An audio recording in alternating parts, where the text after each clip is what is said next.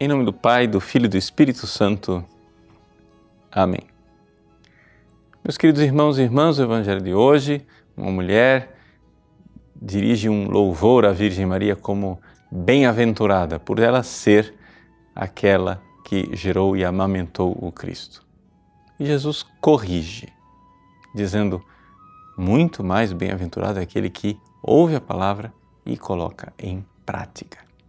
O que, esse Evangelho então nos ensina a respeito da Virgem Maria? Bom, em primeiro lugar, vamos nos recordar que nós estamos num sábado, e o sábado é sempre o dia que a igreja reflete e honra a Virgem Santíssima. E neste sábado, o que nós é, aqui podemos aprender da igreja é exatamente o fato de que a Virgem Maria foi muito mais feliz por ter concebido ao Cristo no coração do que por ter concebido o Cristo no ventre. Isso que eu acabo de dizer é uma frase adaptada de Santo Agostinho.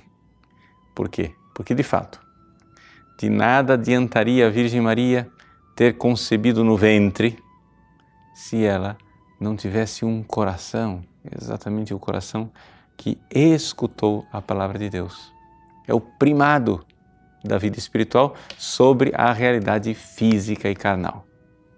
Vejam, o Antigo Testamento, Deus escolheu um povo. Este povo, evidente, era um povo de descendência física. Geneticamente, as pessoas são pertencentes a esse povo. O que quer dizer na prática é o seguinte: ninguém se converte ao judaísmo, as pessoas nascem no judaísmo ou seja, trata-se de uma raça que ao mesmo tempo é também religião. É, são os descendentes de Abraão. No entanto, com Jesus, Jesus quis alargar essa descendência de Abraão, exatamente cumprindo a profecia de que Abraão teria uma descendência numerosa, como as estrelas do céu. Mas essa descendência, numerosa como as estrelas do céu, não podia ser uma descendência física, genética, de sangue, mas é a descendência da fé. E é por isso que nós chamamos Abraão nosso pai na fé, porque ele foi o primeiro quem acreditou. Mas, embora Abraão tenha sido o primeiro a seguir Deus na fé, ele não foi o que teve a maior fé. Nós sabemos que de todos os santos e santas da história da salvação, a maior fé existia no coração da Virgem Santíssima. Ela foi agraciada.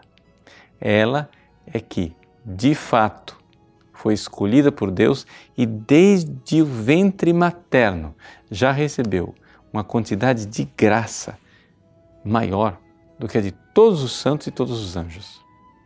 E ela então foi crescendo crescendo espiritualmente, de fé em fé, de fé em fé, até que finalmente o anjo a visitou.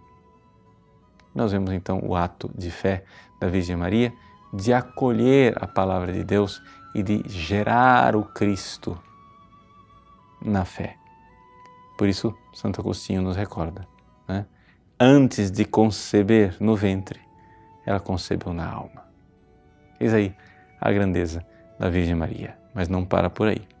O seu ato de fé irá até o heroísmo o heroísmo de acompanhar o seu filho no sacrifício do Calvário. É por isso que a igreja chama a Virgem Maria também de corredentora. Por quê? Porque Jesus ofereceu no Calvário o sacrifício perfeitíssimo. Mas havia uma coisa que Jesus não podia oferecer: o sacrifício da fé. Por quê? Porque Jesus é Deus e ele não tinha fé. Então, fica até estranho dizer que Jesus não tinha fé, como se fosse um defeito. É que, na verdade, ele sendo Deus, ele tinha o contato direto com Deus. Nós, pela fé, temos um contato indireto. Então, o maior sacrifício, o sacrifício da fé, daquela que ouviu a palavra de Deus e disse: faça-se, aconteceu no Calvário. A maior fé, a fé mais extraordinária, que saiu do coração da Virgem Maria.